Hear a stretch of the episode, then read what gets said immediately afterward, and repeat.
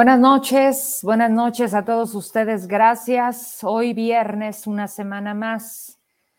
Una semana más y un día, un día que sin duda marca de nuevo a este estado. 4 de marzo, eh, alrededor de las 2 de la tarde, llega un asesinato más. Ahora en mi tierra, en Fresnillo. Un hombre, Juan Carlos Muñiz, de un medio de comunicación, como lo hacemos a través de las redes, un medio llamado Testigo Minero, que ubicamos perfecto por la manera de informar a los zacatecanos y finalmente a través de esta vía. Un hombre que, como ya sabemos, las realidades del periodismo en México una cosa son los empresarios, los que directamente negocian la publicidad o los convenios con el poder, con las empresas, con la iniciativa privada, como sea posible. Y otra realidad muy distinta de los reporteros, de los camarógrafos, de estos que justamente se han tratado de hacer visibles las últimas semanas. Quiero compartir con ustedes un par de mensajes que provocan, por supuesto, pues el hecho mismo de, de sentir que hacemos este trabajo, de cómo cada persona, cada medio, cada empresa busca un estilo, la atención de un público, de un auditorio, de un radio escucha, y que al final deberemos de tener el, el objetivo muy claro, más cuando somos independientes y cuando estamos hoy aquí, todos los días hablando, digámoslo así, de frente con ustedes. Y agradezco porque he recibido varios mensajes, porque, porque esto nos vuelve a simbrar y porque pareciera que es uno más. Y eso no lo podemos permitir. Llegar a normalizar la violencia que vivimos, saber que matan a los periodistas, que maten a cualquier zacatecano, hombre, mujer, a mexicanos, a mexicanas. Eso no nos puede dejar de o simplemente dar igual. Entro con esto porque por supuesto no puedo continuar, porque por supuesto se los había dicho, se quitan las ganas, es un miedo social que se respira, que se platica, que se vive día a día.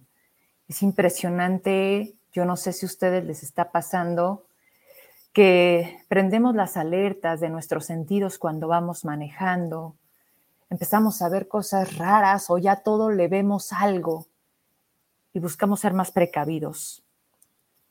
Hasta ahí llegamos, tratamos de cuidarnos más, tratamos de pensar cómo actuar y lo que más buscamos es que cada vez que salimos logremos regresar a casa con bien. De ese tamaño se está volviendo la vida en este México y en este Zacatecas que somos el país en donde esta profesión es la de más alto riesgo.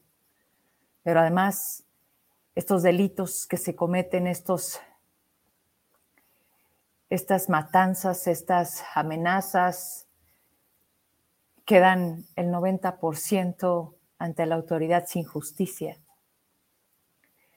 Sucede en la ciudad más peligrosa y más violenta del país y en el estado donde le han pedido al gobernador que voltee a ver a los medios, que los entienda, que se respete la libertad de expresión. Y voy de lleno con esto para dar paso y continuar, como lo hemos hecho siempre y como deberemos de seguirlo haciendo, pero no sin hacer un alto, no sin dejar claro, y sobre todo a una sociedad de decirles, esto está pasando. Si este asesinato se hubiera dado como un hecho sin un precedente, como un hecho súbito al integrante de un gremio, hasta entonces no amenazado, si se hubiera dado en un contexto sin contexto, sin que antes, en estas semanas anteriores, se hubiera tenido las manifestaciones de mis compañeros en Plaza de Armas, en el Congreso del Estado, sobre el acoso que vivimos quienes nos dedicamos a esto. Si se hubiera dado este crimen en un estado que no fuera Zacatecas, entonces sería un asesinato que sorprende. Sin embargo, esto, con estas circunstancias, es sumamente grave. Lo que recordamos han sido por lo menos dos manifestaciones del gremio aquí en Zacatecas, pero periodistas de verdad, no de estos que rentan su perfil en Facebook eh, para tirar calumnias e insultar a los incómodos, que usted ubica perfectamente. Dos manifestaciones donde se le ha advertido al gobierno de David Monreal lo que está sucediendo, lo que podía suceder, lo que puede suceder. Sobre advertencia no hay engaño, ni derecho a justificación. Ya no hay lugar para el argumento, si es que alguna vez ah, pudo ser argumento de las herencias malditas. Cuando el encargado de dar seguridad aparece o escribe como si también fuera víctima. ¿Qué nos queda? A la familia, por supuesto, como siempre en estos momentos en donde se vuelve eh, la noticia, pues el más sentido pésame y es el séptimo periodista asesinado en este país y es de Fresnillo, Zacatecas. Vamos a dar paso a la información que traemos preparados para este viernes. Y continúo, continúo porque no quedó ahí lo de las escuelas de tiempo completo, que es parte de la entrevista, que agradezco mucho, porque a pesar de tantas cosas malas, suceden algunas grandiosas. Dios no nos abandona y muchas veces no entendemos el tiempo, las circunstancias, los momentos y peor aún cuando solamente preguntamos y seguimos igual. Pero habemos muchas personas en este país que estamos haciendo socialmente un gran trabajo. Y eso también debemos de decirlo.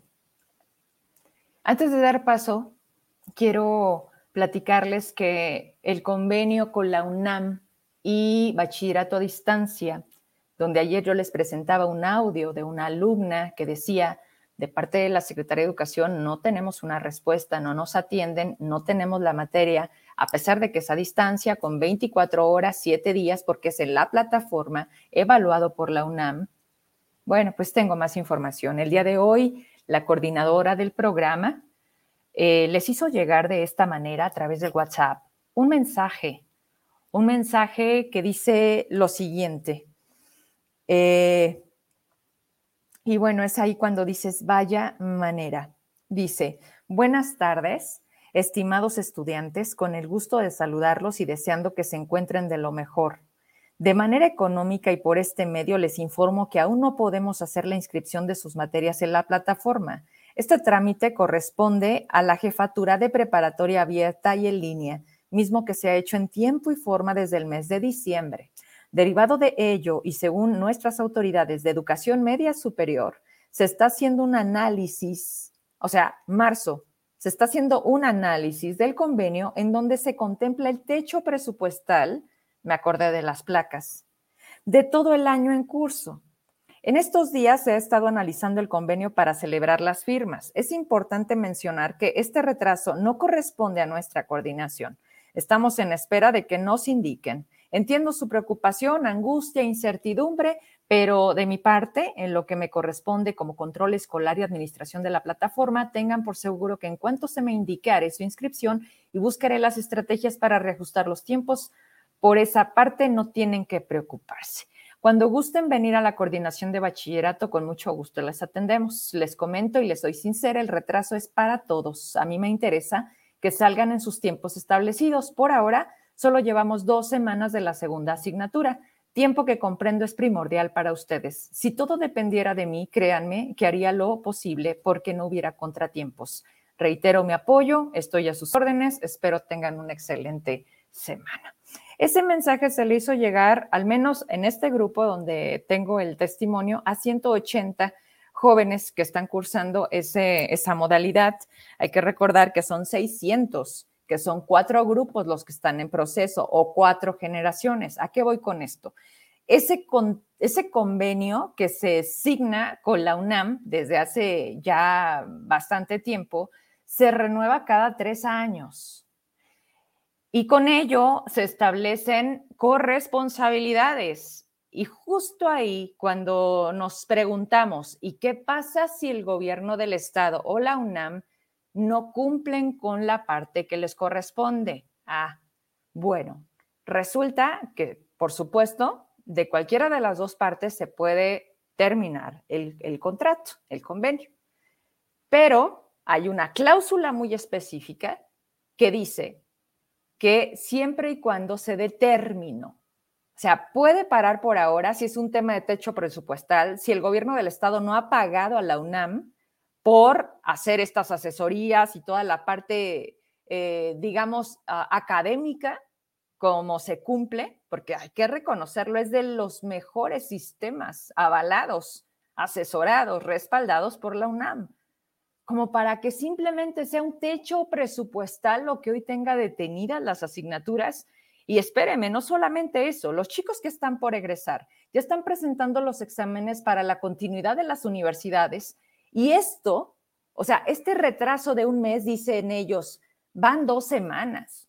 Ah, bueno, puede hacer que no les dé al momento de entregar los papeles o la continuidad de sus estudios. No, no es cualquier cosa.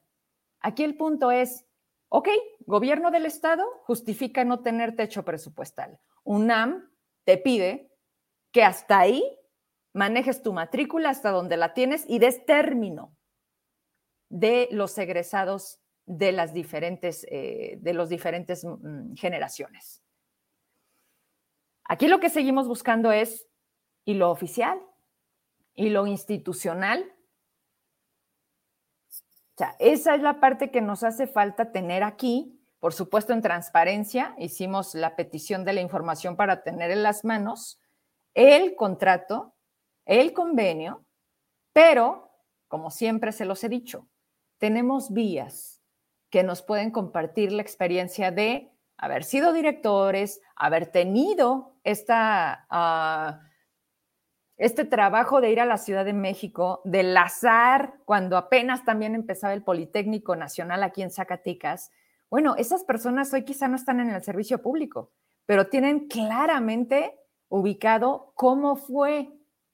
Difícilmente ha cambiado. Quizás algunas situaciones de las propias cláusulas mínimas, pero en esencia es así como se trabajaba con la UNAM. Y hoy, este mensaje, además, o sea, volvemos a lo mismo, las formas, pues a través del WhatsApp les vamos avisando que no se preocupen, pero todavía no sabemos cómo va a estar la cosa. Así que seguimos insistiendo a la Secretaría de Educación, a Maribel Villalpando, para que, o en este caso dejaron muy claro, le toca a Educación Media Superior. ¿Quién está ahí? Habrá que ver para que nos expliquen, porque esto lo único que deja son vacíos. Y eso no es nada bueno, sobre todo porque la afectación no es gobierno del Estado, no es la UNAM, son los alumnos, como siempre. Somos nosotros.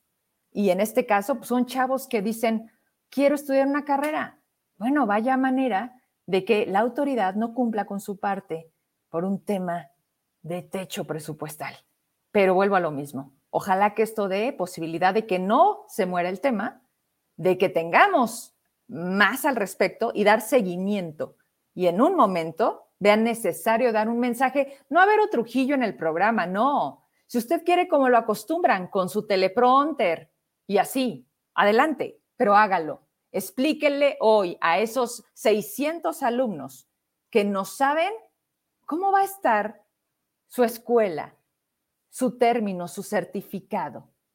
Por favor, por respeto a lo que representan como autoridad educativa, se los pedimos que lo hagan. Vámonos con la entrevista. Ya está listo el abogado. ¿Cómo estás, Lick? Buenas noches, Guillermo Rivero Millán, director general del despacho de La Peña e integrante del colectivo de abogados a nivel nacional Justicia COVID. Vamos a platicar con él un, ratito. ¿Cómo estás, Lick? Muy buenas tardes, Verónica. Buenas noches. Un gusto en saludarte a ti y a tu auditorio.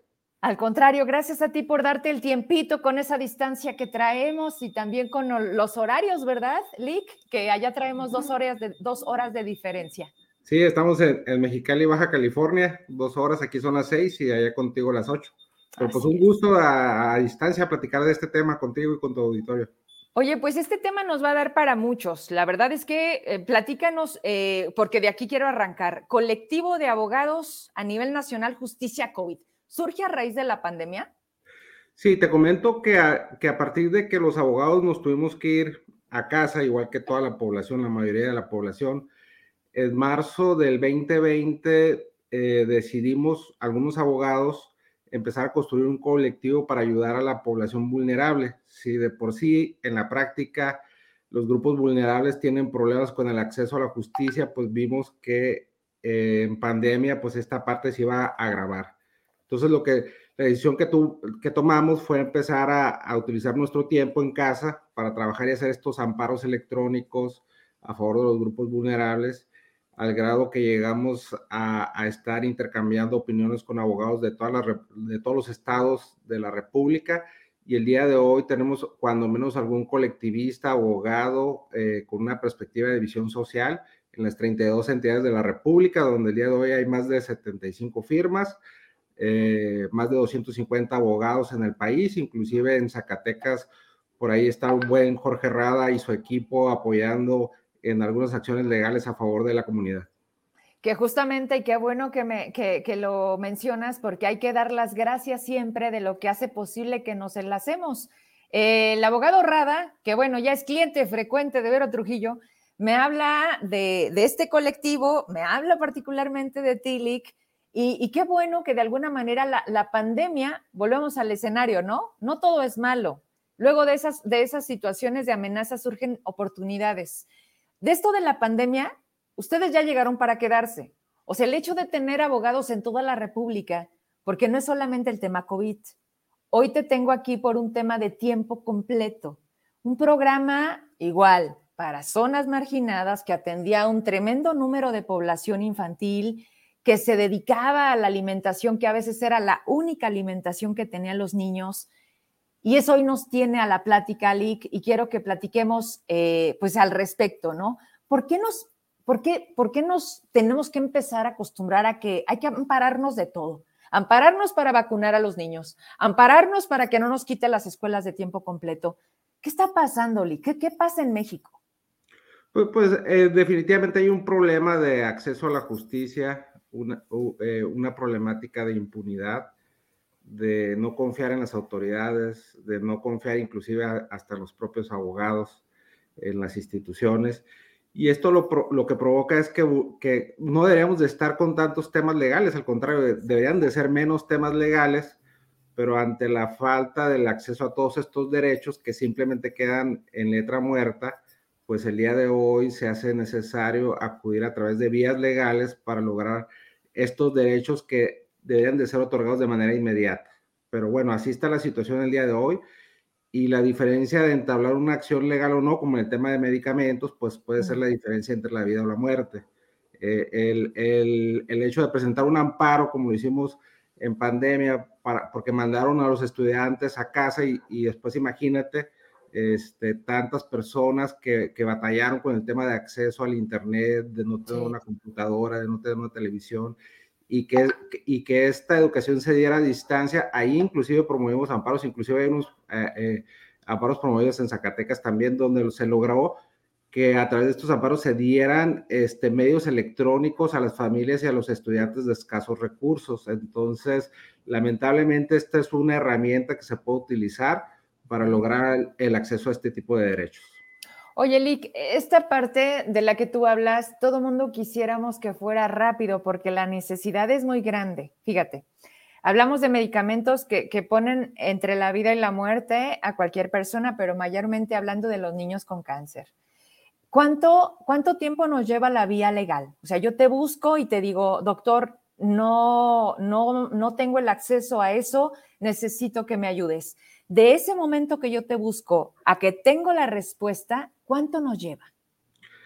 bueno, es que nosotros lo que empezamos a trabajar fueron lo, que se le denomina en el argot jurídico los casos urgentes, que estos casos urgentes te permiten la justicia de la Unión atenderlos cuando estamos hablando de urgencia en la vida, en, este, en la seguridad, en la salud, que existiera un tipo de riesgo eh, en los derechos de las personas. Entonces, si hablamos de de un cáncer o si hablamos de un tema de seguridad, de un riesgo, eh, eh, un juez de distrito cuando le pides el amparo tiene la obligación de atender y darte respuesta de manera inmediata, es decir, de 24 a 48 horas y normalmente te da una suspensión. ¿Qué significa eso? Que te dice que provisionalmente puede obligar a las autoridades que te tienen que dar ese derecho a que te lo dé inmediatamente, porque si no te lo da, como el caso de un medicamento, puede estar en peligro tu vida o tu salud.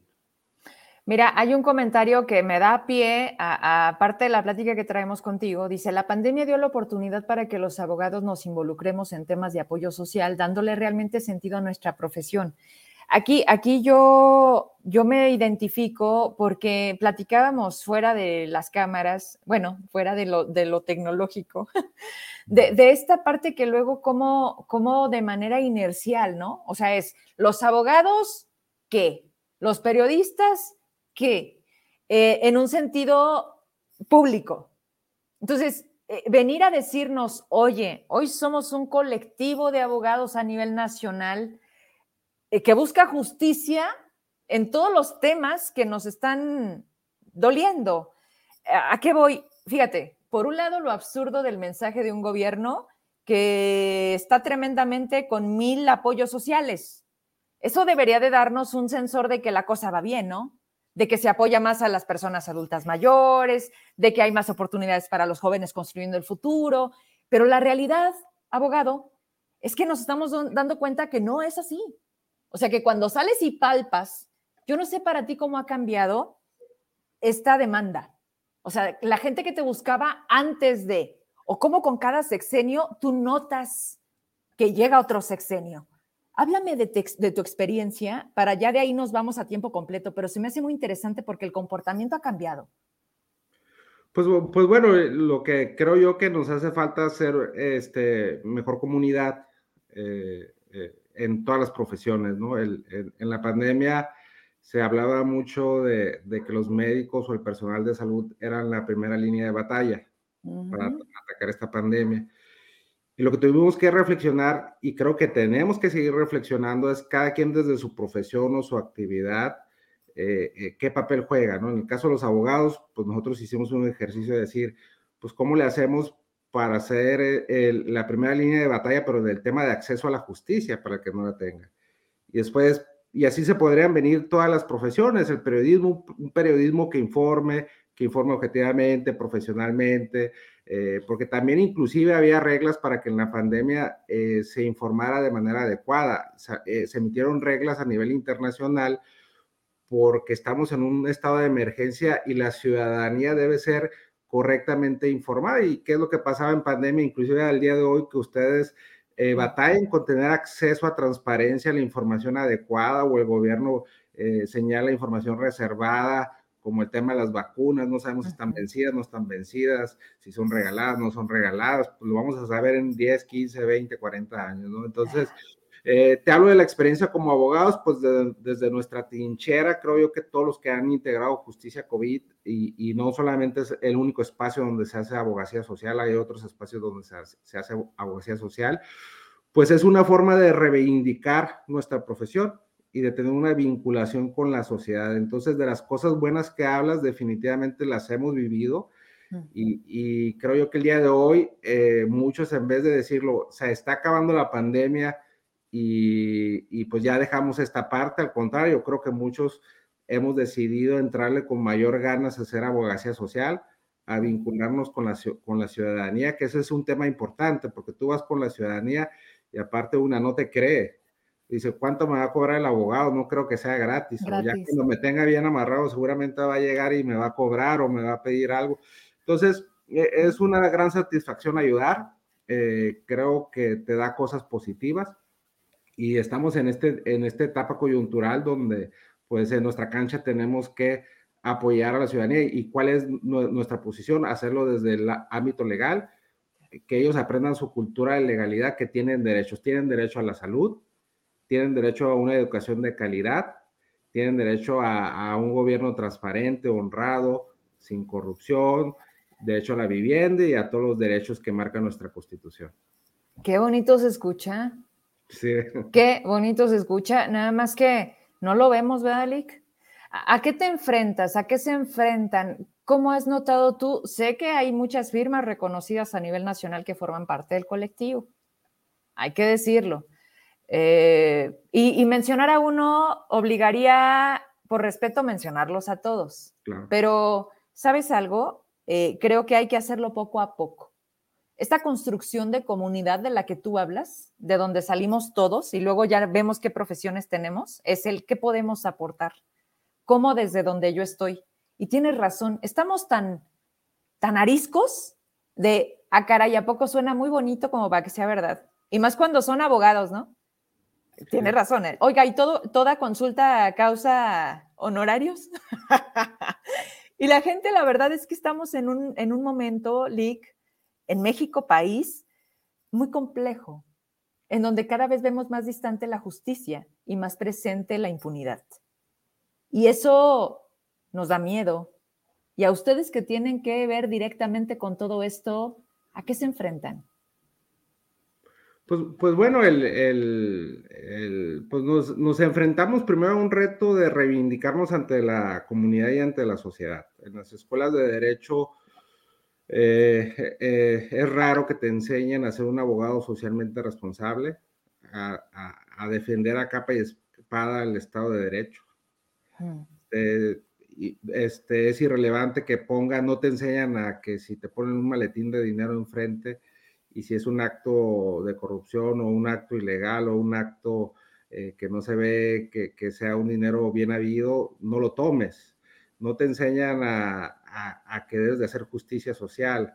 En la medida que tuviéramos mejores abogados, eh, tuviéramos un mejor país, porque muchos abogados eh, son parte fundamental eh, o son titulares de los gobiernos, de los tres, del Poder Ejecutivo, Legislativo y Judicial, y si te vas a las 32 entidades, pues, pues gran parte del aparato gubernamental que toma decisiones tiene que ver con, con el Estado de Derecho. Entonces, tenemos que construir mejores abogados, una mejor comunidad de abogados y seguramente si todos respetáramos eh, este, las leyes, pues tuviéramos otro país, ¿no? Seguramente no estuviéramos hablando ahorita de lo que tenemos en el gobierno federal o en algunos gobiernos de los estados, ¿no? Estuviéramos hablando posiblemente de, problemas de menor escala, ¿no?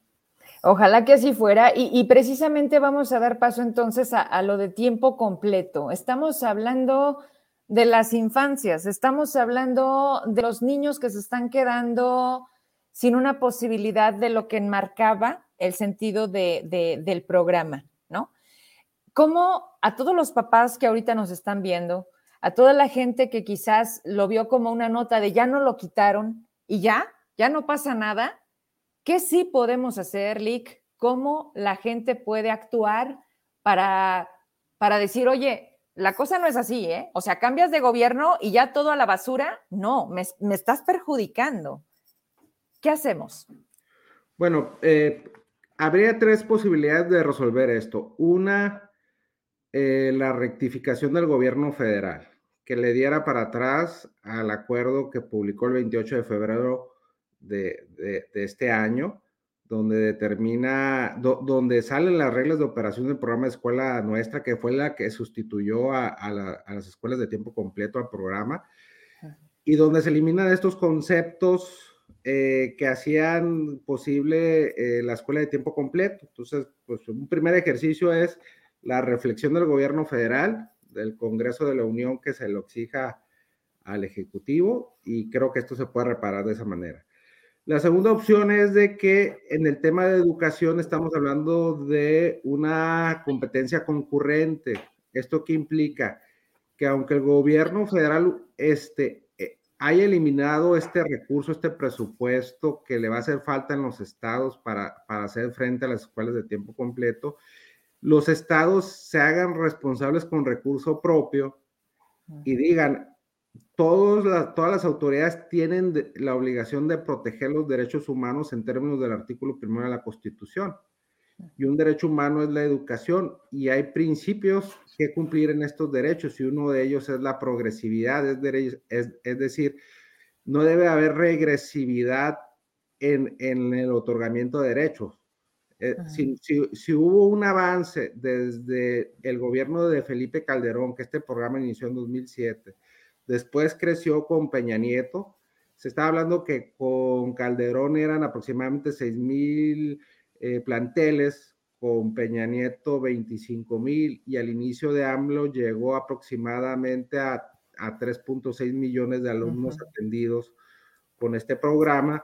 Pues lo que tendremos que este, es, estar esperando como sociedad es que creciera eh, la cobertura, es decir, que estuviéramos hablando el día de hoy de atender a 4 millones, a 5 millones, considerando inclusive, Verónica, que en pandemia nos dejó saldos rojos y entre ellos fue que creció la pobreza y creció en grupos vulnerables. Esto implicaría que el día de hoy no hay una medición certera de cuánto, cuánto crecieron estos grupos vulnerables y cuánta necesidad hay y existe de este programa. Entonces, los estados como una segunda opción pudieran hacerle frente a su derecho constitucional y cubrir con recurso propio estos derechos de su ciudadanía y sus residentes. Como tercera opción, pues vemos el instrumento que se llama amparo o cualquier otra acción legal. Con un amparo pudiéramos dar la batalla con amparos colectivos en cada entidad para pedir suspensiones y pedir que se revoque este acuerdo o que el estado de esa entidad sustituya cualquier presupuesto, cualquier programa para seguir garantizando a esa comunidad esos beneficios de escuela eh, completa o total. a ver, abogado. Alternativas que, que, de entrada o de saque te podría decir. Ok, eh, eh, no solamente era un programa más, este programa llegó a cumplir muchos compromisos que se tenían con la OCDE y con el Banco Mundial. si no me equivoco, se tuvo un reconocimiento a nivel Latinoamérica, se quería copiar este modelo para llevarlo a, otros países. Eh, e incluso me, hablaban de que se podían jalar recursos internacionales. Vaya, por todos lados pudiéramos pensar, Lick, era bueno, era favorable, era positivo. ¿Conoces tú los motivos? ¿También era la corrupción, como las estancias infantiles, lo que les dio para decir, ya no más, hoy se llama escuela digna y se va a tratar de que los papás hagan los salones? Digo, porque ahorita voy con ese tema. ¿Tú tienes claro lo que motivó, los elementos que ellos pusieron para retirar el programa?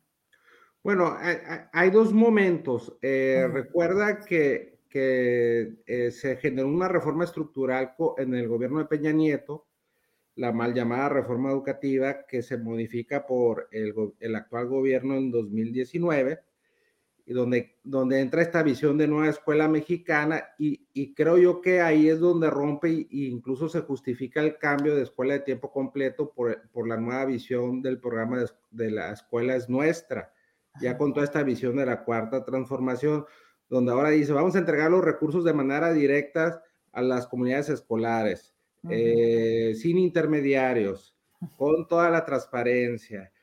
Ah, y esa de alguna manera fue la justificación de cambiar el programa, pero cuando se cambió este programa ya venían otros conceptos diferenciados. De hecho, el día de hoy existen algunos amparos que no se resuelven, que se presentaron cuando se generó este cambio en el 20, eh, en el 2021. Pero el día de hoy, pues realmente lo que tenemos que entender es que entramos en una pandemia donde de repente nos cambian el esquema de educación a distancia, donde la gente estaba más preocupada por el tema de su salud, de cómo le hacía para vivir, de cómo le hacía para obtener recursos para trabajar. Y, y de un plumazo, pues en, días pasados nos dicen de repente que todo el país está en color verde en el semáforo y que todos tenemos que regresar de manera inmediata a las aulas, donde no están preparados, donde, están, donde no están programados para regresar. Y bueno, en estos días yo creo que la ciudadanía se está enfrentando a las realidades eh, que, que, implica, porque no podemos estar hablando de, escuelas de tiempo completo si tenemos dos años en la casa.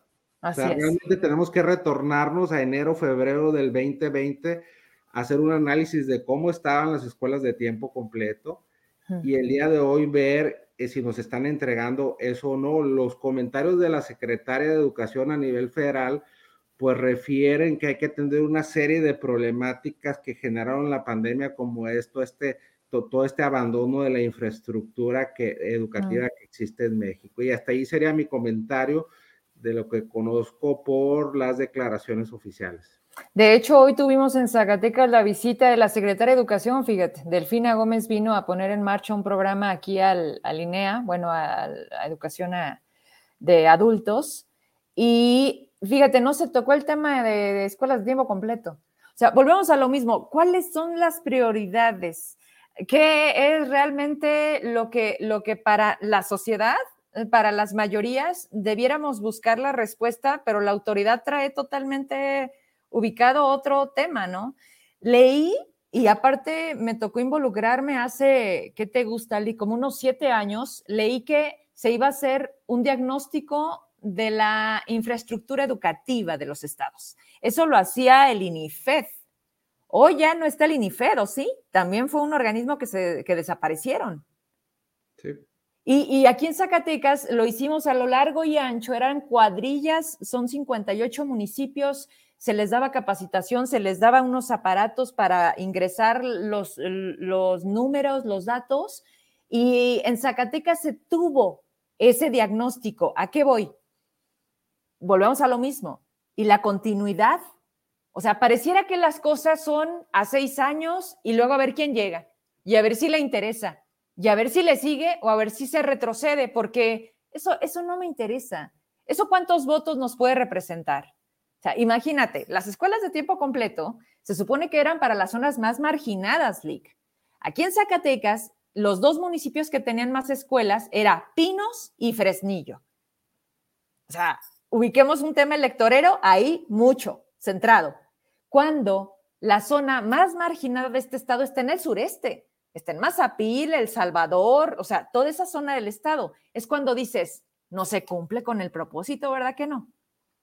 Pero peor aún, cuando te digo, hasta ahorita vas a retomar algo, ¿a través de quién? ¿Quién va a hacer ese diagnóstico de escuelas? Como dices tú, nos pausamos dos años. Esta es hoy la realidad. Y nos dimos cuenta que el tema educativo estaba no mal, malísimo. Los maestros, mira, tengo aquí gente de la sección y no sé de qué estado es, me ayudas con el mensaje y aprovecho para preguntarte porque aquí tenemos al abogado, aquí está, es Lalo, ¿no? Dice, ni a los maestros, Lalo Moreno, ni a los maestros ni a las asociaciones de padres de familia se les tomó parecer sobre la cancelación del programa de escuelas de tiempo completo. Hasta el momento, las justificaciones y razones que expone la secretaria de Educación Delfina, lejos de no compartirlas, no convencen. ¿Qué les dices, Lick? Pues bueno, aquí estamos hablando de las 32 entidades y, al final es el mismo derecho humano para todos. Eh, yo lo que le diría a tu auditorio es de que hagan una reflexión con sus gobiernos, el gobierno, los ciudadanos de Zacatecas eh, pues el día de hoy pudieran exigirle a su gobierno que genere acciones legales a su Congreso del Estado y que defienda este presupuesto. Eso es lo primero que tendrían que hacer y si no, pues tendrían que hacer una reestructuración de presupuesto. En la modificación del artículo 3, el, el, el 15 de mayo del 2019, y en las leyes reglamentarias publicadas el 30 de septiembre del 2019, te hacen referencia en, en, en, esta competencia concurrente donde se le tiene, como bien dice el maestro, Lalo, se le tiene que pedir opinión a los estados y los estados a su vez en base a sus estructuras, pues eh, la educación no es solamente el estado, eh, la integran sociedad, padres de familia, alumnos, maestros, sociedad civil y autoridades. Entonces, eh, eh, se tuvo que haber socializado. El día de hoy lo que hay que hacerles es, es, es compartirles esta información porque todos ellos están legitimados para exigir y en su caso, si no los escuchan, para hacer acciones legales. Entonces, supongamos que yo estoy en Durango.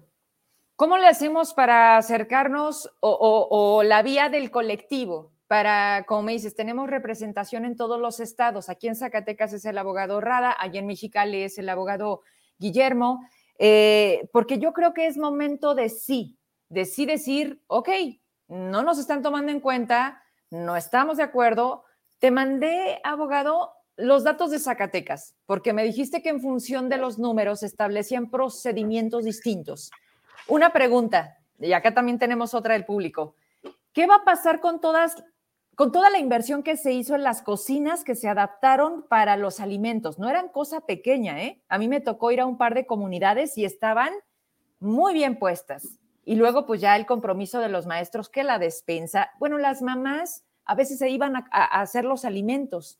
Algunas no tenían trabajo. Bueno, ahí veían una vía de apoyo, veían a sus hijos, comían ellas y si sobraba comida, podían también llevársela. ¿A qué voy? No es solamente un tema educativo, es un tema humano.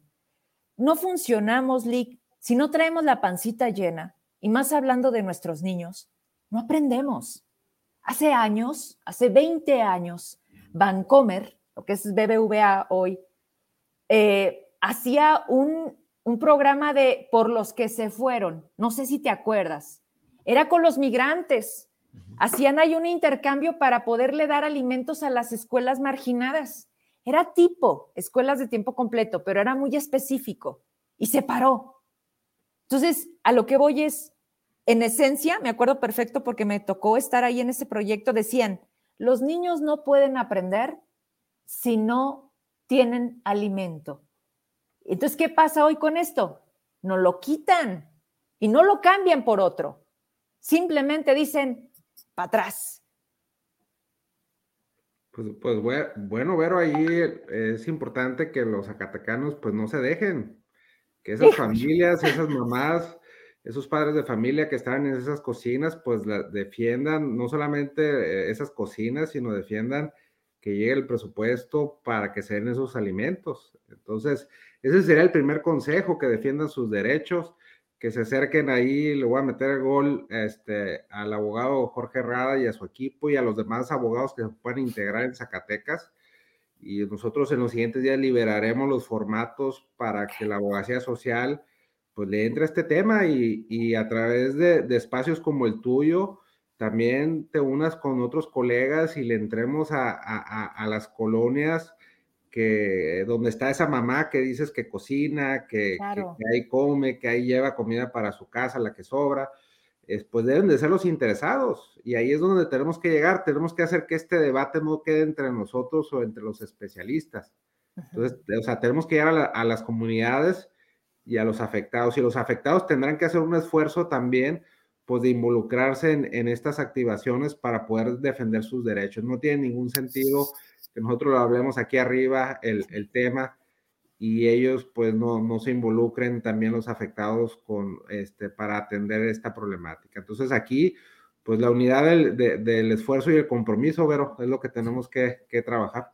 Y, Estoy de acuerdo, con tocar tierra, ¿no, Lick? Como dices. Claro, claro, y definitivamente el colectivo tiene abogados en las 32 entidades. Yo les recomendaría ahí que tomen los datos de nuestras ligas, Justicia COVID, están ahí en Facebook, tenemos una página en internet y hay un abogado en cada, este, en cada entidad, están sus, sus, teléfonos, su domicilio, o mandan un mensajito desde cualquier estado de la República y ahí mismo nosotros los contactamos y empezamos en este ejercicio de apoyar a la gente.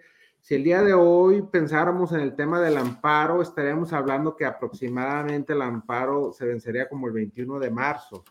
Okay. Pues imagínate cuando la gente se está dando cuenta en un, en un tema jurídico, pues el término ya se pasó. Entonces ahorita tenemos una gran tarea que es informar a la, a la población, okay. que le exija a su gobierno y que si ve que el, el, gobierno inmediatamente no toma una decisión de defender su escuela, sus escuelas de tiempo completo, que esa es su obligación, entonces la ciudadanía nos tendríamos que articular, unir eh, con el esfuerzo de todos para defender estos derechos de, de, de, toda nuestra comunidad. ¿Esto que va a pasar en Zacatecas va a ser de manera simultánea? O sea, ¿lo vamos a hacer a través de ustedes en todos los estados? Al, al menos desde la plataforma de justicia COVID, esa es sí. la idea, eso es lo que estamos trabajando.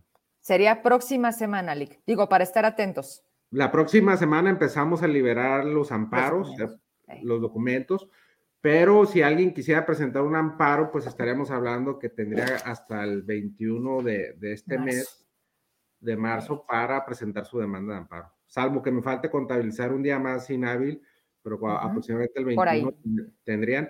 Pero eso va a ser importante porque el mensaje, si, si decidimos hacerlos los, los interesados, los afectados, imagínate que se presentaran 100, 200 amparos en cada entidad, creo que sería una fuerza Buenísimo. importante para que a través de la justicia de la Unión, ahora que, que, que el Poder Judicial hasta tiene un programa de, de, de, de, juez con tu comunidad y se quiere acercar, porque todos se, se quieren acercar a la comunidad, no solamente el gobierno, también la justicia de la Unión se quiere acercar.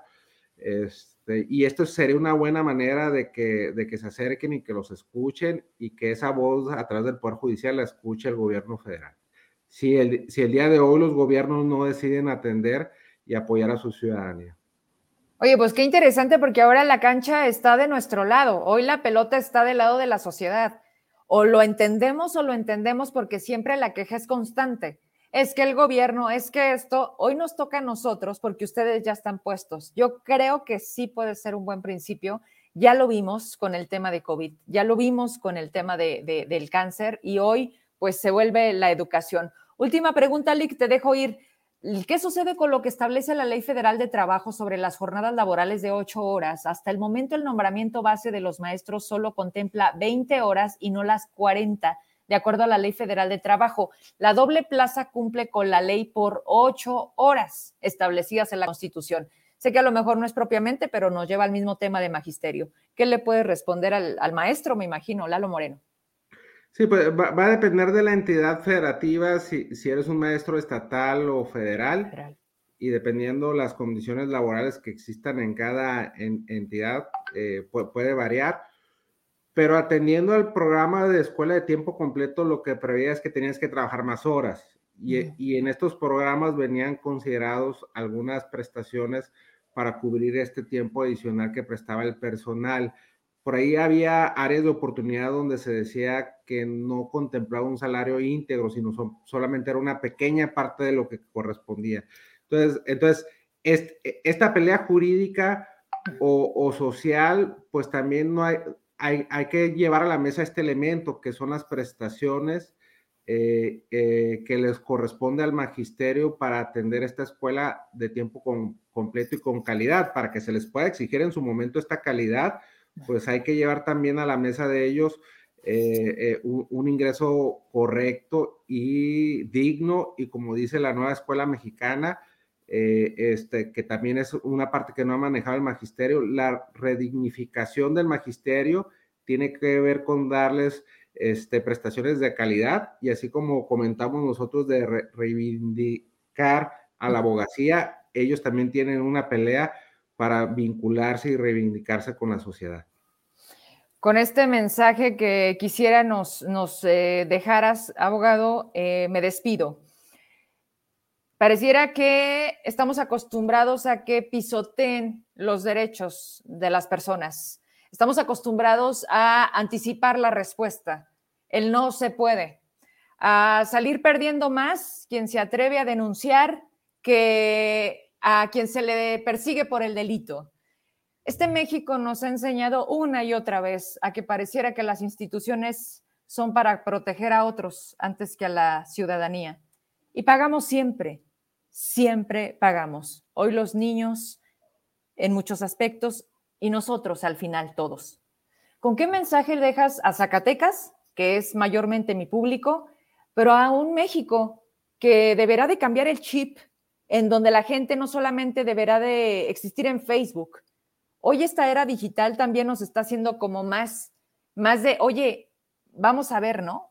A ver qué se puede hacer, a dónde puedo ir. Vamos a manifestarnos. Entonces, que tenga sentido. Me gustaría que con eso te despidas, Dick. Pues bueno, yo lo que podría decir, y esto aplica a todo México, unidos somos más, eh, hay que atender a la fuerza del compromiso ciudadano, a la participación ciudadana. Somos más los buenos que los malos y no basta con quejarnos, hay que quejarnos menos y, hacer más acciones. Este, hay que dedicarle el tiempo a la participación ciudadana. Eh, no, no, no, puede ser posible que el día de hoy esté este espacio que nos brindas, estén los abogados que quieren ayudar a la comunidad y de repente que tengamos un vacío donde la comunidad afectada no venga y diga, pues necesito que me ayuden y los voy a ayudar a participar y hacer esta red eh, donde todos juntos podemos levantar la voz y podemos eh, proteger y defender nuestros derechos. Entonces la invitación es a, a que no se pierde nada, al contrario, eh, este, tenemos que empezar a, a, hacer estos ejercicios de buena voluntad, así como se le creyó a cada uno de los presidentes que ha estado al día de hoy a esta eh, transformación que ha sido complicada en el país, pues que crean en estos espacios, no pierde nada la ciudadanía y, creo yo que, que nos deben de dar una oportunidad para, para poder conseguir este, beneficios para la ciudadanía y juntos lo podemos hacer, Verón. Si hubiera abogados que nos estén viendo, que hoy te conocen y que saben de la existencia de este colectivo y les, les interese sumarse, ¿cuál es la vía? Igual, que, que les escriban, que les escriban, que escriban a tu medio, que, que, se suban a la plataforma, que ayuden a, su comunidad, este, y que no se van a arrepentir. Este, tenemos un gran compromiso y responsabilidad con la ciudadanía y hoy es momento de estar atentos a proteger los derechos de los que menos tienen. El día de hoy vamos casi a la mitad de pobres en el país. Eso implica que la mitad de la población tiene dificultad para tener acceso a la justicia. Entonces, el día de hoy los abogados nos tenemos que abocar a atender esta gran necesidad si no queremos que se nos caiga el país en el tema de impunidad y en el tema de falta de acceso a la justicia.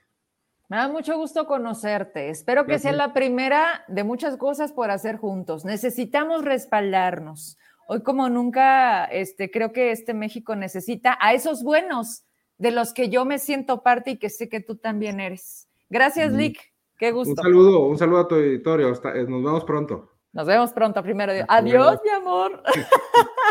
El abogado eh, Guillermo Rivera Millán, me encantan esas eh, situaciones espontáneas. Director general del despacho de la Peña, integrante del colectivo de abogados a nivel nacional Justicia COVID. Señores, las cosas aquí están puestas, están sucediendo. Si la gente sigue pensando que no va a pasar nada, pero además no quieren participar, créanme, lo vamos a pagar muy caro. Hoy me decían, Vero, ¿por qué a Zacatecas le está yendo así? ¿Qué hicimos? ¿Por qué estamos pagando? Sí, señores, algo dejamos de hacer. Más allá de qué hicimos es algo dejamos de hacer. Este tema no es de maldad es de me da igual. Eso, eso tiene un valor muy grande en negativo. Así que, y lo dijo el abogado, dejémonos de quejar, actuemos, participemos. Estoy hablando de México, no de Zacatecas. Ya, yo ya me salí del cuadrito. Gracias a Dios. Todo el trabajo, la persistencia, la perseverancia, todos los días, o sí o sí, bajo cualquier circunstancia, ir viendo estos canales que se abren, estas cadenas de personas. Gracias, Jorge Rada. Otra vez, tú, a través de lo que hemos logrado hacer. Alguien que sin mayor intención, un colaborador, el abogado que nos hable de y en lo que se ha convertido. De verdad, volteemos atrás. Esto no lo teníamos. y lo hemos logrado. Así que de ninguna manera se va a caer, al contrario, si de mí depende y si ustedes quieren, vamos llevándolo entonces a que sí suceda. Ya, yo creo que de la gente que no puede, bueno, para empezar con esa no me junto y a mí me encanta siempre ir por más y por mejor. 50 y mis ganas, no son 58, son 32 abogados en toda la República. Ahí van a estar. ¿Dónde vamos a estar nosotros? Yo me despido. Muchísimas gracias por todos sus comentarios. Gracias a las personas que se, que se hacen presentes eh, a través del programa todos los días. Aquí no hay quien se raje. Y con esto cierro. Cierro con el acontecer cotidiano de Zacatecas de una manera que también a lo mejor a ver si entendemos así. Esta sátira, este humor negro, pero también esta realidad a través de quienes hoy nos representan.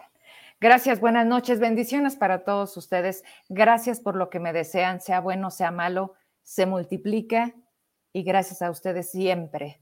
Nos vemos el lunes, buen fin de semana, cuídense y descansen. Bye.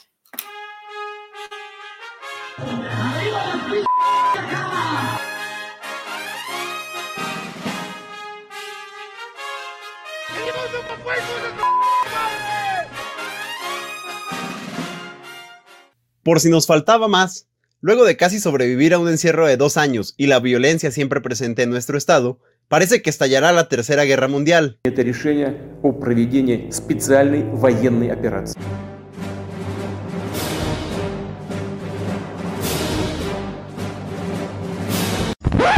Córtale, mi chavo, córtale. Hay que hacer esto bien. Prestos están a combatir.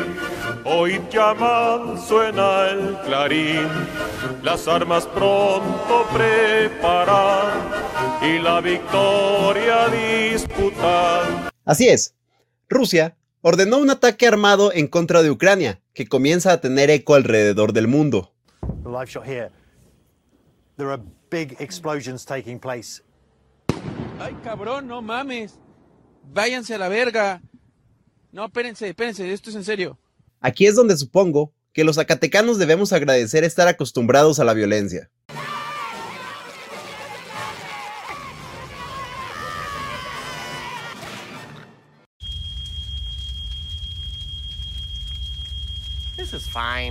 Incluso, creo que nuestro queridísimo diputado federal, cantante y protagonista de la intro, Marco Flores, ya se estaba previniendo sobre el tema no nos hace caso el gobierno federal, yo mismo voy a convocar a la gente para que se levanten armas allá arriba. ¡Eres un grandísimo estúpido! ¿Cómo amamos a estos personajes de la nueva gobernanza? Ah, por cierto, estaba siendo sarcástico. Para intentar salir de los diversos problemas en que se encuentra el Estado, Monreal fue a CDMX a pedirle más ayuda a AMLO. Bueno, bueno, no creo que nos ayude, pero después de su junta, por fin Andrés Manuel nos dio una buena noticia. Pero sí, ya no puedo más. O sea, ya cierro mi ciclo este, y me retiro. Señor, me has mirado a los ojos. Don David volvió con más preguntas que respuestas. Para sorpresa de su servidor, este cabrón como que cada vez desaprende más. Ojalá, ojalá yo tuviera la respuesta, esa no la tiene ni, ni Obama. ¿Quién sabe? Ahí sí no te puedo decir nada. Es el problema más delicado de este país, es el tema de temas.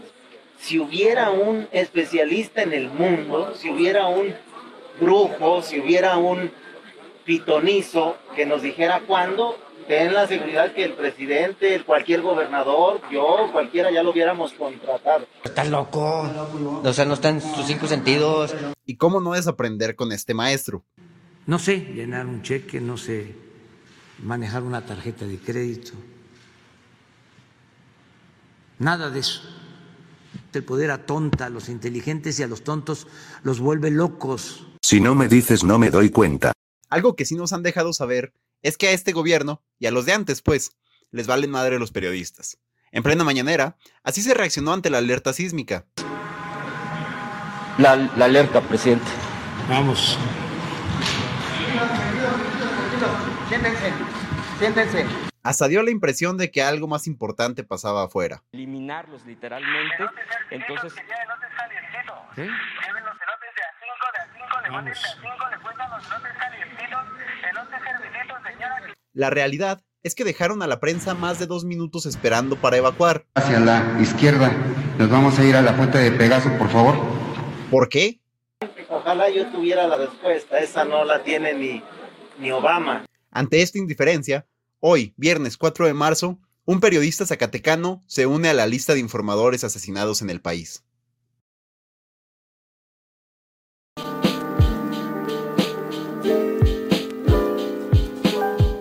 Recomendación de hoy es The Batman, dirigida por Matt Reeves. En su segundo año luchando contra el crimen, Batman explora la corrupción existente en Ciudad Gótica y el vínculo de esta con su propia familia. Además, entrará en conflicto con un asesino en serie conocido como el Acertijo. Una de las películas más esperadas llegó a salas y no decepciona. La cinta inspirada en los clásicos de Fincher como Seven, Zodiac y en los queridos cómics como El Largo Halloween y Batman Ego, nos presenta un Bruce joven, lidiando con sus impulsos y siguiendo los pasos del acertijo, cazándolo para lograr detener su ola criminal. Sumérgete en la maravillosa ambientación cine noir de The Batman, pues está en salas, y sigue en el espacio de Vero Trujillo para las mejores recomendaciones de cine. Yo soy Emi Reynoso, Cortiqueda.